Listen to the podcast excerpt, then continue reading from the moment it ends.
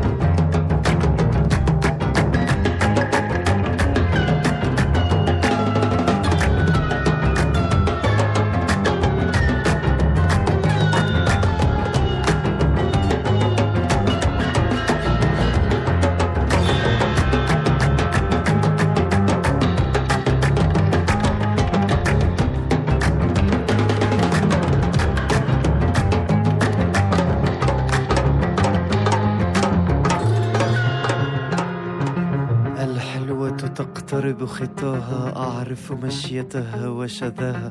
تهمس بالبسمة عيناها ويحيل لنسى محياها. ما أعظمها ما أحلاها. ما أعظمها ما أحلاها.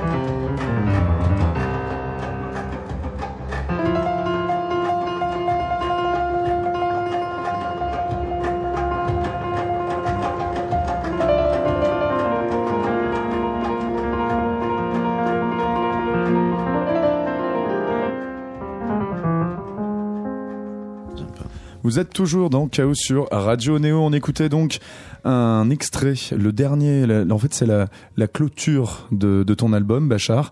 Ça s'appelle El Iluatu. On va commencer par quelque chose qui m'a pas mal fait marrer en écoutant ton disque. Tu sais, quand tu le mets euh, comme ça sur iTunes. Marais, carrément. Carrément marré. Tu sais, quand tu le mets comme ça sur, euh, sur iTunes, ils te donnent toujours un, un genre eux-mêmes. Tu sais, ils, ils établissent quelque chose. Est-ce que tu sais ce qu'ils ont mis Non. cette fois-ci? Non, pas du tout. bah, c'est assez drôle, tu vois, parce que bon, tu vois, d'abord, ils t'ont épargné le truc euh, World Music ou un truc comme ça, ce qui est plutôt sympa de leur part. Ils ont mis New Age. New Age. Et ça veut dire? Tu vois pas ce que c'est le New Age Non. Vraiment pas Tu sais, le New Age, c'est un petit peu tout ce qui est considéré comme, euh, comme ésotérique ou bien qui, qui a trait à la spiritualité ou bien limite des, des musiques qui peuvent être utilisées pour des, Pour pour du yoga, pour des, pour des trucs comme ça, quoi. Bah, Est-ce qu'on c'est t'avait déjà sorti celle-là? C'est pas mal. Non, c'est la première fois, mais euh, c'est pas plus aberrant que d'autres euh, appellations. Non, mais c'est très difficile et puis c'est un peu fatigant en fait cette euh, cette volonté toujours de de mettre un mot sur. euh, Bon, là en l'occurrence c'est sur la musique, mais ça a trait à, à beaucoup de choses euh, dans la vie. On, on- quand on parle de quelqu'un, ou quand on Mm. parle du- d'un peuple, ou quand on parle d'un euh, on, on met un peu, on veut, on veut simplifier tout de suite la chose, comme si, euh, comme si les gens qui allaient recevoir cette chose-là ou rencontrer cette personne-là n'avaient pas, euh, par eux-mêmes la capacité Mm. de, de même mettre euh, leurs mots, ou alors juste de pas mettre de mots, mais juste de, de voir si ça les, ils ressentent quelque Mm. chose ou pas, quoi. Tout simplement. Surtout la musique, c'est. Je pense qu'il faut. C'est pour ça que je disais tout à l'heure, je suis, je suis d'accord avec tout pour euh, pour essayer d'échapper à ça. C'est, je vais pas me battre sur Oh, bah chaque non, euh, sur chaque appellation. Oui. Ça serait, ce serait. euh, Ce serait, ce serait, Fatigant. ce serait fatigant. Ouais. Non, moi, je ce qui me faisait juste marrer sur ce truc du, euh, du New Age, c'est un petit peu, enfin, genre, je ne sais pas qui c'est qui s'occupe de ça, mais ils ont immédiatement vu une sorte de connexion spirituelle, en fait, avec, ta mu- avec ta musique. Est-ce qu'elle est particulièrement euh, prégnante, apparente sur ce projet-là, donc, euh, que tu viens de sortir? Je sais pas si elle est plus apparente que sur les autres. Je sais que depuis le départ, la musique pour moi, c'est, ça a toujours été quelque chose de, de sacré. Mm. Que j'ai toujours considéré la musique comme euh, euh, quelque chose de, d'extraordinaire, euh, quelque chose qui nous permettait d'aller ailleurs. Ça a rarement été quelque chose qui, qui était léger et qui, et qui pouvait, pourquoi pas, m'amuser. C'est pas du divertissement, tu veux dire? La musique Bah, jusqu'à pendant longtemps, j'ai même refusé cet aspect-là. Je me suis dit que la musique, sa, sa place, c'était vraiment que dans le sacré, etc. Maintenant, avec les concerts, euh, j'ai évo- j'ai évolué aussi. Je vois bien que que, tout ça, que même la danse et le, le divertissement, c'est pas du tout contradictoire avec l'aspect sacré. Au contraire, euh, connecter la musique avec le corps, avec le avec le plaisir, avec euh, les sourires euh, ou, ou les larmes, c'est c'est l'ultime euh, l'ultime euh, Ça fait partie d'une approche sacrée de la musique, tu veux dire c'est ce que voilà c'est pas contradictoire, quoi. c'est ça fait partie de la musique finalement et, euh, et je pense que c'est- long c'est un chemin aussi c'est la musique c'est quelque chose à un moment donné mais ça se modifie ça grandit avec nous notre rapport à la musique aussi c'est un- euh, c'est dématérialisé la musique il faut pas oublier que voilà c'est quelque chose qui euh, qui, qui modifie euh, aussi notre vision des choses, qui modifie le- les molécules d'eau qui sont en nous. C'est tout ça. On est complètement parti dans un truc New Age, hein, vous observerez. hein. Franchement, là, hein. Vraiment, c'est- J'en c'est- ça, a été, ça a été immédiat, hein, ils ont finalement raison. Quand, quand tu dis que no- effectivement notre rapport à la musique, il, euh, il évolue énormément, qu'on soit musicien ou pas musicien, on a un rapport différent avec la musique, parfois l'intensité change. Le tien, par exemple, de projet en projet, il, euh, il a changé comment un petit peu là? Dans, Par exemple, entre ce projet-là et le précédent? Tu te sens comment par Bah, rapport à ton... Je vais plutôt faire le grand écart entre le premier et, et- et le dernier. Euh, je crois que c'est surtout le rapport euh, aux autres. Mhm. C'est-à-dire que le premier, le premier album, j'étais. euh, as mis euh, 10 ans à le faire, je rappelle. Ou en tout cas à le sortir, c'est ça J'ai mis longtemps à le concevoir et à, et à me dire que j'allais sortir un album. C'était pas du tout dans mes plans euh, de carrière entre guillemets. Et, euh, et surtout, je n'avais pas du tout, euh, je n'avais personne en face. J'ai sorti cet album euh, dans la nature et euh, j'avais pas fait de concert avec euh, ce projet-là. J'avais jamais chanté euh, en public, etc. Et alors que le dernier, j'ai tous ces concerts-là qui, qui, qui sont entre le premier et, et le dernier. J'ai notamment cette grosse tournée de, de Yabalad qui, est- qui Mhm. a duré à peu près deux ans. Précédent album. Et on a fait euh, à peu près 150 concerts avec cette, euh, ce programme. Et évidemment qu'il y a eu un lien qui, qui s'est créé avec, euh, Mhm. avec euh, quelqu'un en face, quoi. Des gens, des, des gens qui, qui, qui, Qui venaient, reçoivent, quoi. qui recevaient. Et donc forcément, qui, je, je pense, modifier aussi mon rapport à la musique. Euh, un concert, c'est c'est les, les gens viennent voir quelque chose, mais nous aussi sur scène, on, on vit quelque chose euh, d'unique à chaque Mhm. fois et qui euh, on apprend beaucoup, on prend beaucoup de, des gens aussi, donc, euh, donc ça va dans les deux sens. Donc là, c'est surtout, tu veux dire, du, du rapport, euh, enfin, de la modalité un peu publique, artiste en fait, qui t'a, que tu as appris à, à dompter. bah, la réaction que peut provoquer la musique, Mhm. parce que ça, quand, quand moi je joue de la musique, j'ai pas du tout la même, je reçois pas du tout la même chose que Ah. quand. euh, et le fait aussi d'avoir euh, vu rarement, enfin, j'ai toujours été un peu euh, mal à l'aise en, en allant voir un concert, par exemple, en étant dans le public.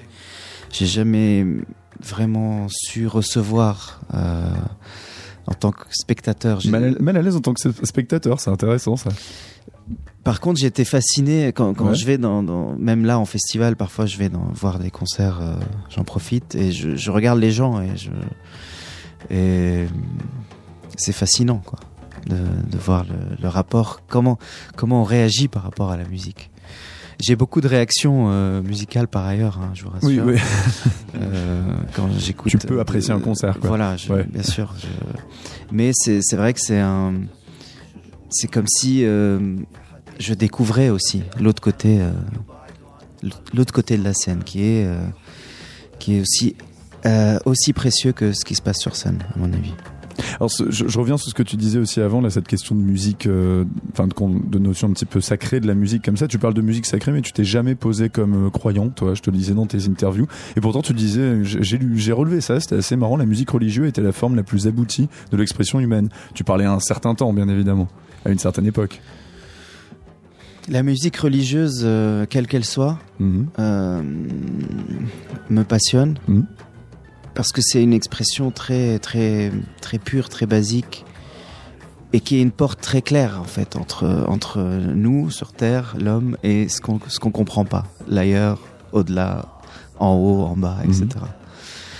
Et euh, et je- il faudrait que j'aille un peu plus loin de par rapport à ce que j'ai pu dire. euh, je, je devrais dire que que la musique c'est une religion, c'est une sorte de euh, d'explication euh, éphémère de ce qu'on comprend pas en fait. Euh, la musique qui, qui provoque la transe, qui Mhm. provoque la danse, qui provoque encore une fois les, les rires ou les larmes. euh, Mm. c'est- C'est une religion.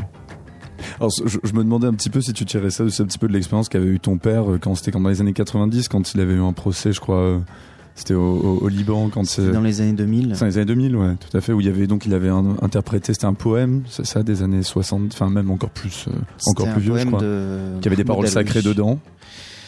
C'est c'est euh, c'est un sujet encore différent. Là, c'est Ouais. euh, Les connexions sont pas toujours faciles, je veux dire, entre, le, entre le- le sacré et, le- et, le- et la musique, c'est ça. Bien sûr, mais euh, mais pour faire court, Ouais. euh, si on peut retenir quelque chose de cette histoire, Ouais. c'est que c'est que le tribunal euh, libanais a innocenté Oui, euh, au final, mon ça s'est très bien père passé, oui. dans le sens où il dans le sens que, où il n'y avait pas d'attaque à la religion, au contraire, était cette cette chanson a Mhm. été considérée comme euh, euh, comme euh, presque euh, sacrée quoi. Donc, en oui.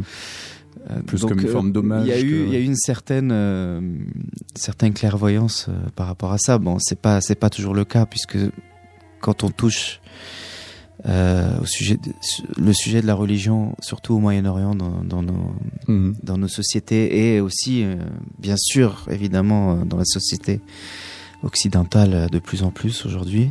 Euh, c'est toujours un point très délicat qui, euh, qui déchaîne euh, les passions. Je crois que euh, la musique, euh, je sais pas pourquoi, euh, certaines franges de la population considèrent la musique comme un, comme un, un concurrent finalement Mhm.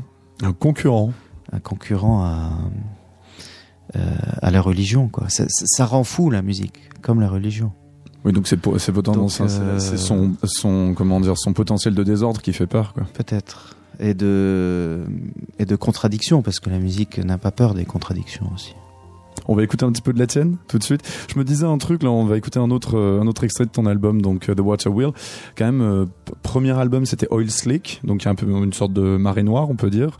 Et là pour le coup c'est euh, c'est une c'est un, une roue comment est-ce qu'on peut appeler ça en français? En fait c'est un moulin à eau tout simplement. Ouais. Ouais. Il y a toujours une thématique un petit peu comme ça aquatique chez toi pour le coup. qui revient sans que tu t'en rendes euh, compte. Ouais, c'est vrai. Bah, l'eau, euh, c'est la vie. hein, N'est-ce pas? On va l'écouter tout de suite. Donc c'est l'introduction de ton album, l'Inkipit. Est-ce qu'allez, on va on va expliquer tout à l'heure exactement d'où ça vient tout ça et d'où t'as sorti cette inspiration? Bachar Marcalifé ce soir donc à tout de suite.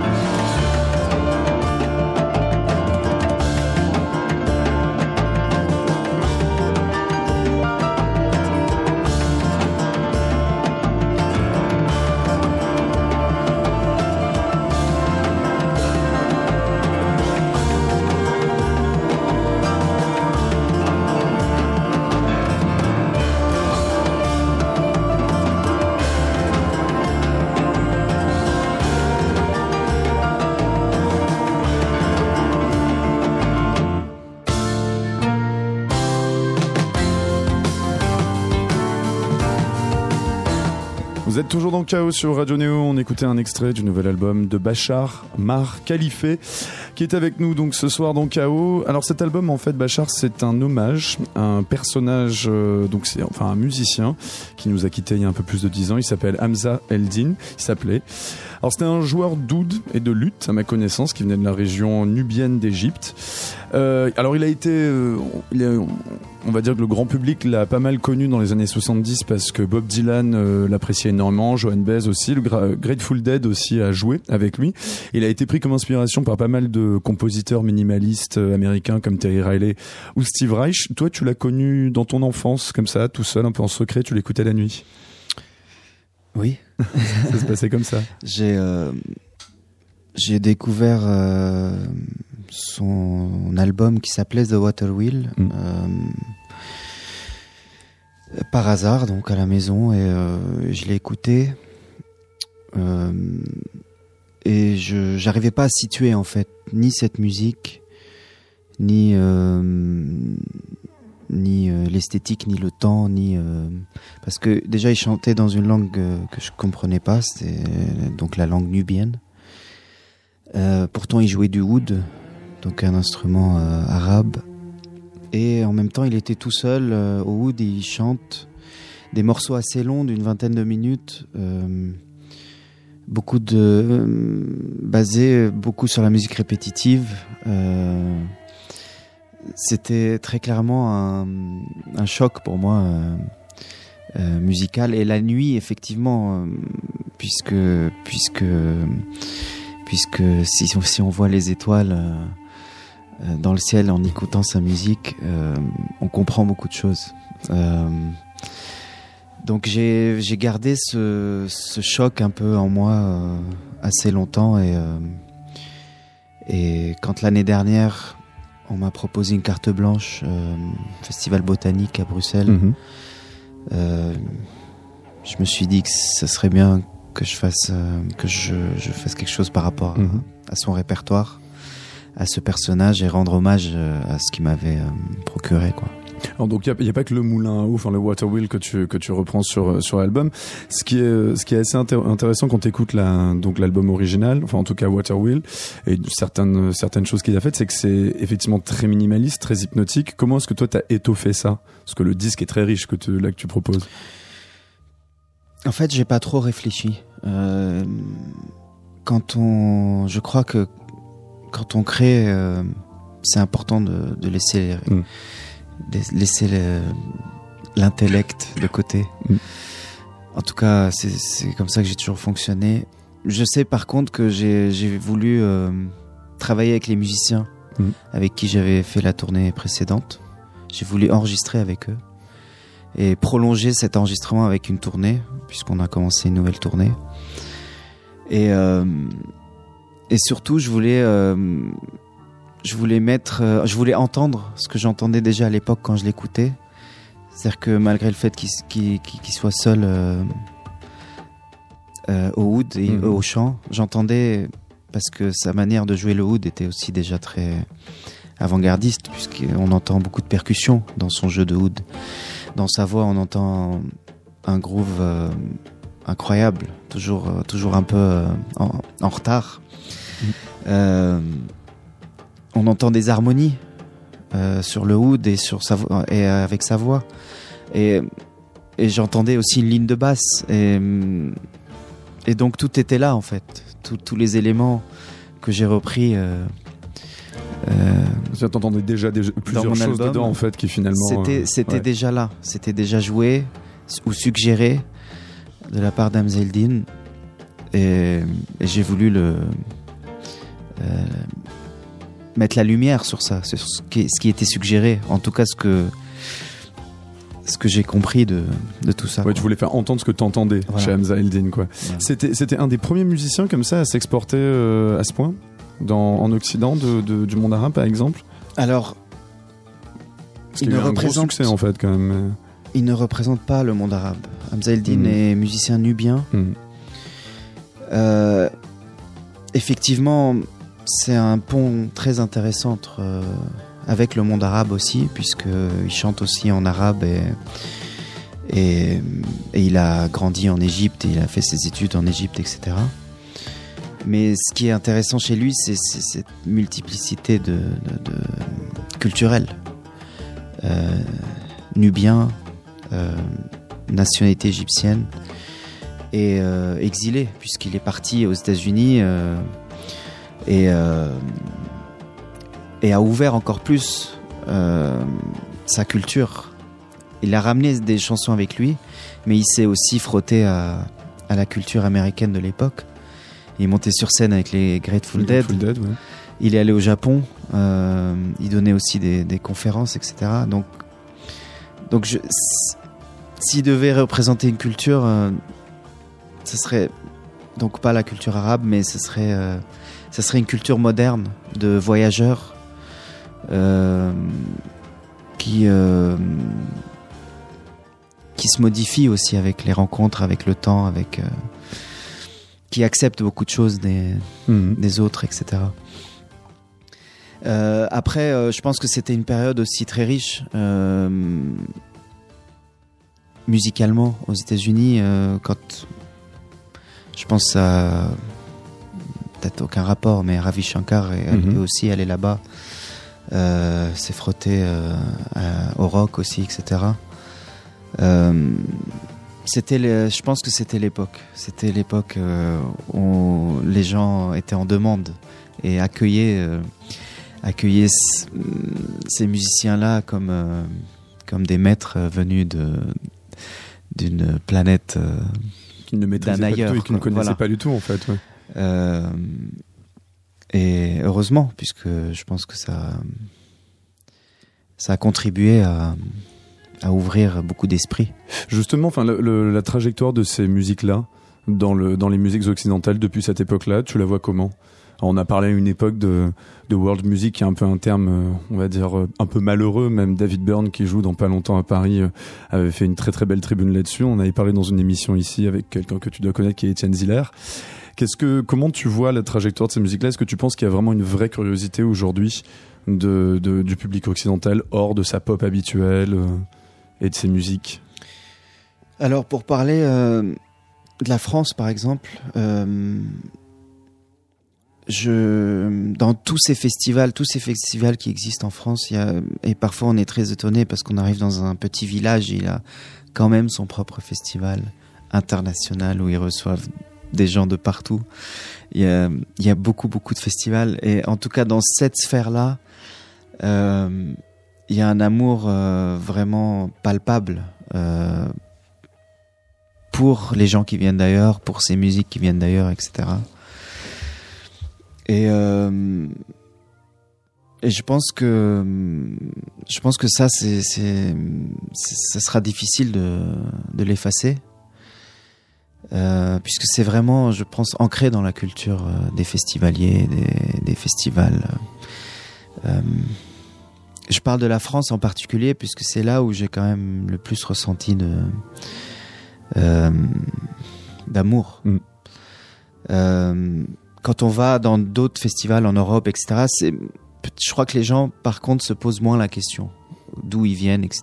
Ils viennent voir de la musique, ils viennent voir, euh, peut-être c'est un festival de rock ou un festival de jazz, mais il y a un peu de tout et hum, c'est peut-être un petit peu moins. euh, euh, on met un peu moins l'accent sur euh, la provenance ou le. Mhm. euh, je, je crois que chaque euh, culture de Mhm. concert, de festival est différente d'un pays à un autre. Mais on pourra de toute façon pas Mhm. euh, euh, empêcher. euh, je je sais pas si j'ai envie de m'exprimer sur le Mhm. fait que ce soit considéré comme de la world music. Pour moi, très clairement, ça veut rien dire. Ça ne veut rien dire, oui. mais au même titre que jazz ne veut plus rien dire, euh, au même titre que euh, classique ne veut plus rien dire. Que- que- Qu'est-ce que jouer de la musique classique aujourd'hui? Est-ce qu'on est un musicien classique ou euh, Ça fait Euh, plus référence à des périodes. Le problème de la world music, c'est que c'est plus une Oui, mais un peu quand dit- géopolitique bizarre, quand, quoi. Quand tu dis musique classique, euh, elle inclut aussi bien euh, aujourd'hui euh, la musique classique, c'est Debussy, Mm. c'est euh, Bach et c'est tout ça, Mm. tout ce qu'il y a entre. Euh, après, il y a la musique contemporaine euh, pour dire que c'est la musique d'aujourd'hui, mais euh, où est-ce qu'on va placer ça après cette musique euh, Oui, contemporaine? où est-ce qu'on met le, le curseur, quoi? Ça commence où et puis ça finit quand le classique, quoi? Voilà. Euh, donc, euh, je sais pas. Appelons, laissons les gens appeler comme ils veulent Ouais. la musique. Les programmateurs, laissons-les euh, faire leur Laissons les business. programmateurs faire leur travail. Euh, mais je crois quand même que les gens sont quand même plus, plus lucides que ce qu'on pense, quoi. On va écouter un autre groupe que tu, enfin cette fois-ci pas ton album, mais un groupe que tu nous as suggéré. Il s'agit de Imaran. C'est un groupe algérien, Touareg, un peu comme Tinariwen d'ailleurs, mais Ouais. moins connu visiblement. Je les connaissais pas ceux-là. Il s'agit de qui? Euh, bah, il est temps de te connaître. Bah ouais, je pense que c'est la. c'est pour ça que tu- que je pense as que c'est la, relève de Tinerewen, effectivement, puisqu'ils sont aussi euh, connectés. Je crois que le bassiste est, est aussi membre de Tinerewen. Euh, c'est un groupe que j'ai découvert euh, très récemment sur vinyle et en concert à la Maroquinerie. Et, et, euh, c'est une musique euh, qui m'apaise et qui, qui me rassure. Eh ben, J'espère que ça rassurera les auditeurs aussi. Bachar Mar Khalife. On écoute donc Imaran. Le morceau s'appelle Id Islag. À tout de suite dans Chaos sur Néo.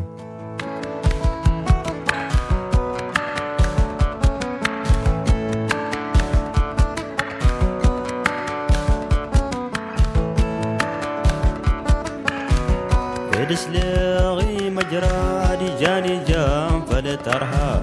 لا دكتور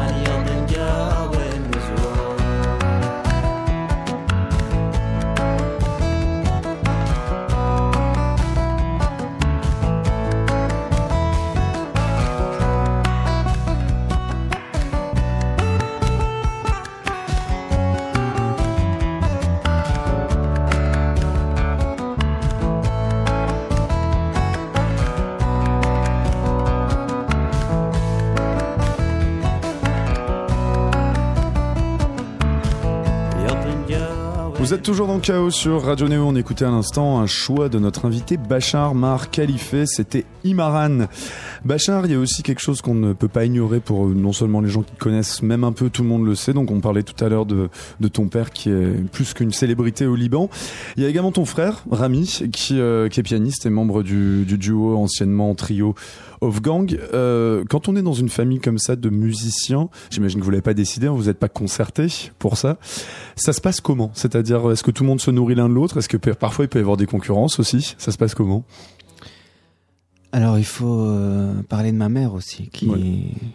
qui pour moi a été la plus grande influence euh, Mhm. musicale.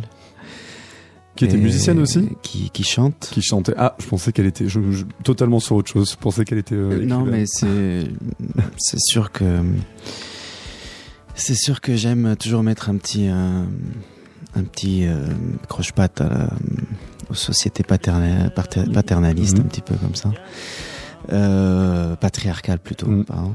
Euh, on n'a pas choisi et, euh, et c'est une réalité. euh, c'était une réalité euh, dès le départ, donc Mhm. il y a- c'est- il y avait rien d'exotique à ça. Euh, la musique était euh, était le- le- la voie naturelle Mhm. pour nous étant enfants. Il n'y avait pas de questions à se poser. C'était au même titre que d'aller à l'école et euh, d'apprendre les maths.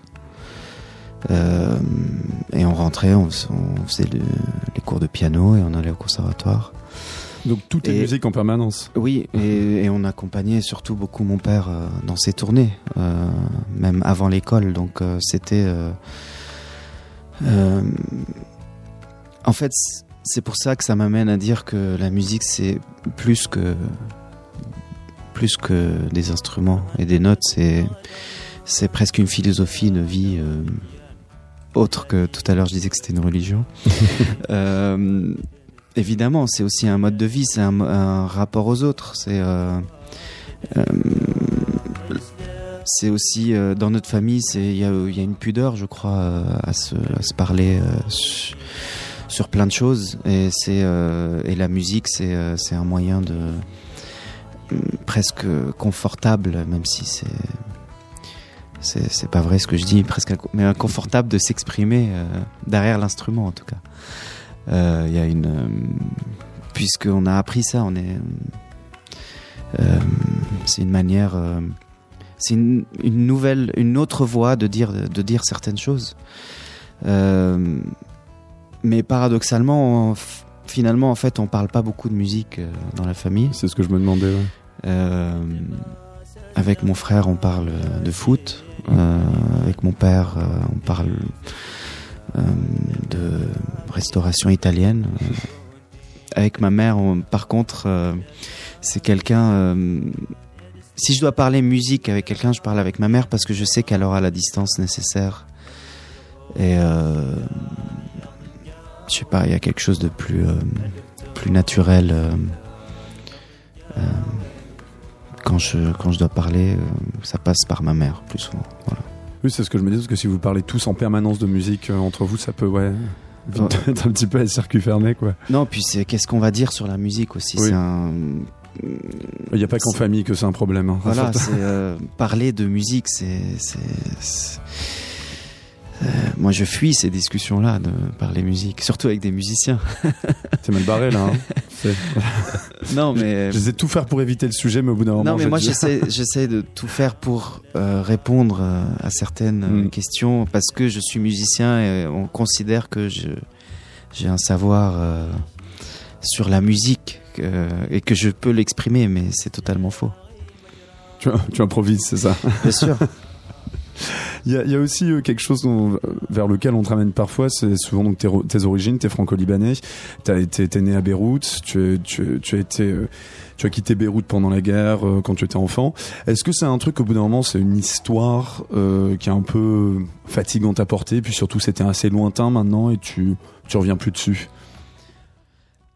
Alors, la deuxième partie de la question, c'est pas lointain puisque c'est en moi, c'est ma Mhm. vie, c'est euh, c'est mon parcours.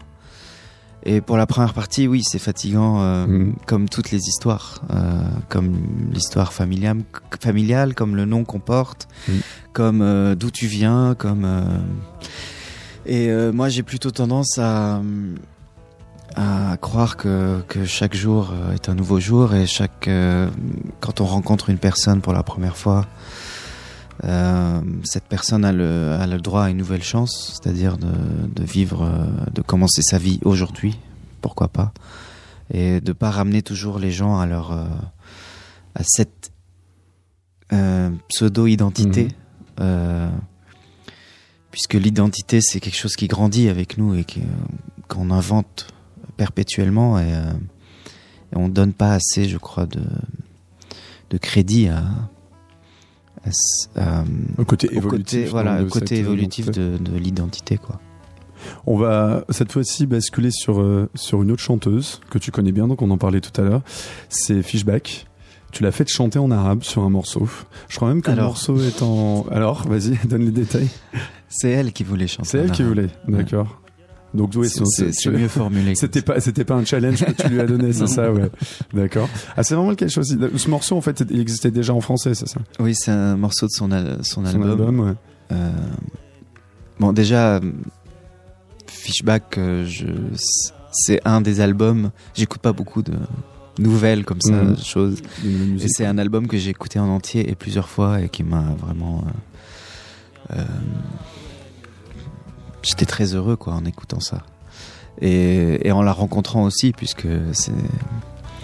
euh, j'ai rencontré euh, quelqu'un euh, de très précieux Mhm. et le fait qu'elle veuille comme ça chanter en arabe sur un, un de ses titres qui était déjà sur son album, c'était c'était un honneur pour moi Mhm. aussi de, de travailler, de faire ce travail avec elle. Et euh, et aussi on a fait une autre chanson euh, qui n'est pas encore sortie mais qui sortira. Également en arabe Euh, moi, je chante en arabe, elle en français, euh, cette fois-ci. Et euh, je l'avais invitée pour mon concert à la maroquinerie, là, pour le concert de sortie d'album. Et, euh, enfin voilà, c'est Mm. c'est quelqu'un euh, avec qui euh, j'ai Mm. envie de parler un y a petit une peu musique. il y a une- ah, ah, pour le coup, Ouais. d'accord. Ah, d'accord, ça arrive quand même finalement. D'accord. Bon, on va donc l'écouter Fishback et puis juste après, on va peut-être un tout petit peu justement parler de foot comme tu le fais avec ton frère euh, et euh, pour la pour la simple et unique raison qu'on a une petite chronique sur le mondial. On va d'abord écouter euh, Fishback, donc un beau langage. Comment ça se dit en arabe? Ajmal Laura. On écoute ça tout de suite dans Chaos sur Néo.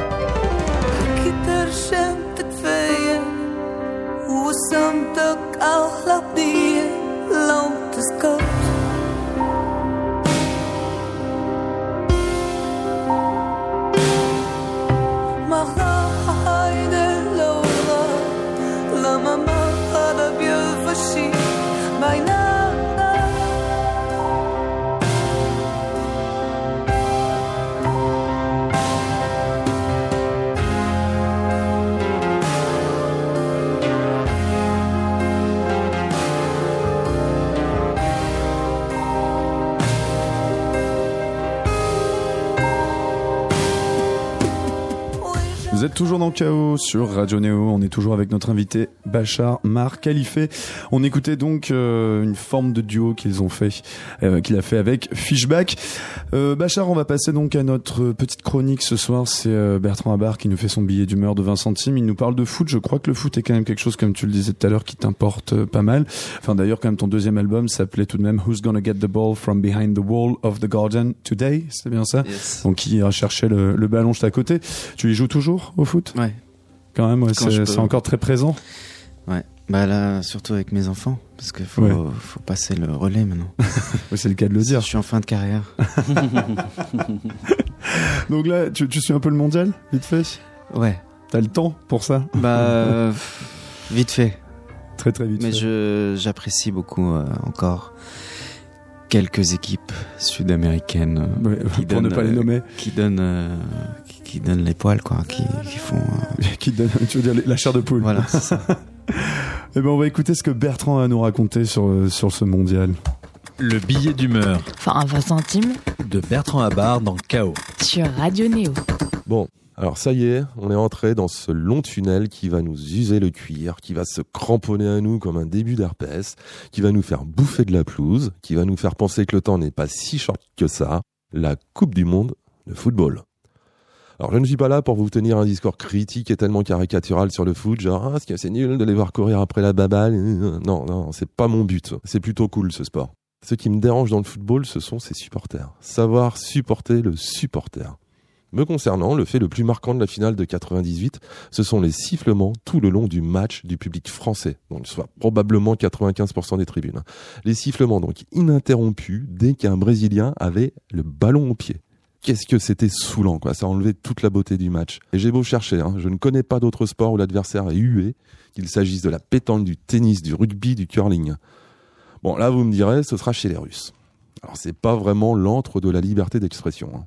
Peut-être même jusque dans les stades. Ça crie, mais moyen. Ça garde probablement des forces pour mater la Crimée ou l'Ukraine. Et puis, je faisais référence à la Coupe du Monde de 98, hein, quand je mentionnais la marée de sifflement. Peut-être que la foule des stades de foot de 2018 a changé. Peut-être que les coursives et leurs alentours sont maintenant gavés, alors non pas doigts blanches, mais de personnes ultra respectueuses, qui sont là pour encourager leur équipe, mais aussi, et avant tout, qui sont là pour kiffer la beauté du sport. Et puis, bah, si c'est pas le cas, il restera la vodka. Et si ça suffit pas, il restera au zen. Et ça, c'est précieux. Je veux de la vodka dans un verre tout haut, une belle corrida, un beau rodéo. Je veux me faire mal au dos. Je veux de la vodka. La fée à niveau, clair comme la neva, sourire au poteau, parler aux oiseaux. Vodka. Bien, Merci beaucoup Bertrand Abar. Je l'ai trouvé quand même beaucoup plus, euh, comment dire, léger sur le mondial que sur d'autres thèmes, n'est-ce pas Seb Il faut bien être un peu léger de temps. en Ouais, temps. ouais, non, là, je sais pas. Enfin, je pense qu'il, je pensais qu'il presque allait- déçu. Je te Je suis sens un peu déçu, ouais, tu Mm. vois. Enfin, d'habitude, il est beaucoup plus, tu vois, incise, on prend aux choses, tu vois, voilà, ça. quoi, Mm. ouais, tu vois. Là, pour le coup, tu sens que finalement, bon, le, le mondial, ça va, tu vois, il arrive à glisser dessus comparé à, de, à d'autres trucs, quoi. Mm. Bon, en tout cas, KO, c'est presque fini ce soir. Bachar Marc Khalifa, on va rappeler ton, ton actu. Ton album est déjà sorti, The Water Wheel, en hommage à Hamza Eldin. Chez Balkoun et Caroline, tu vas tourner. Tu pars en tournée. C'est une formule, c'est un, un projet qui est vachement porté sur le live, en fait, ce- celui-ci. Même Oui. si le disque est très bon, hein, bien sûr. Oui, parce que ce projet est né sur scène déjà. Mhm. Euh, on a fait les festivals euh, dans une formule euh, plus étoffée Mhm. l'année dernière.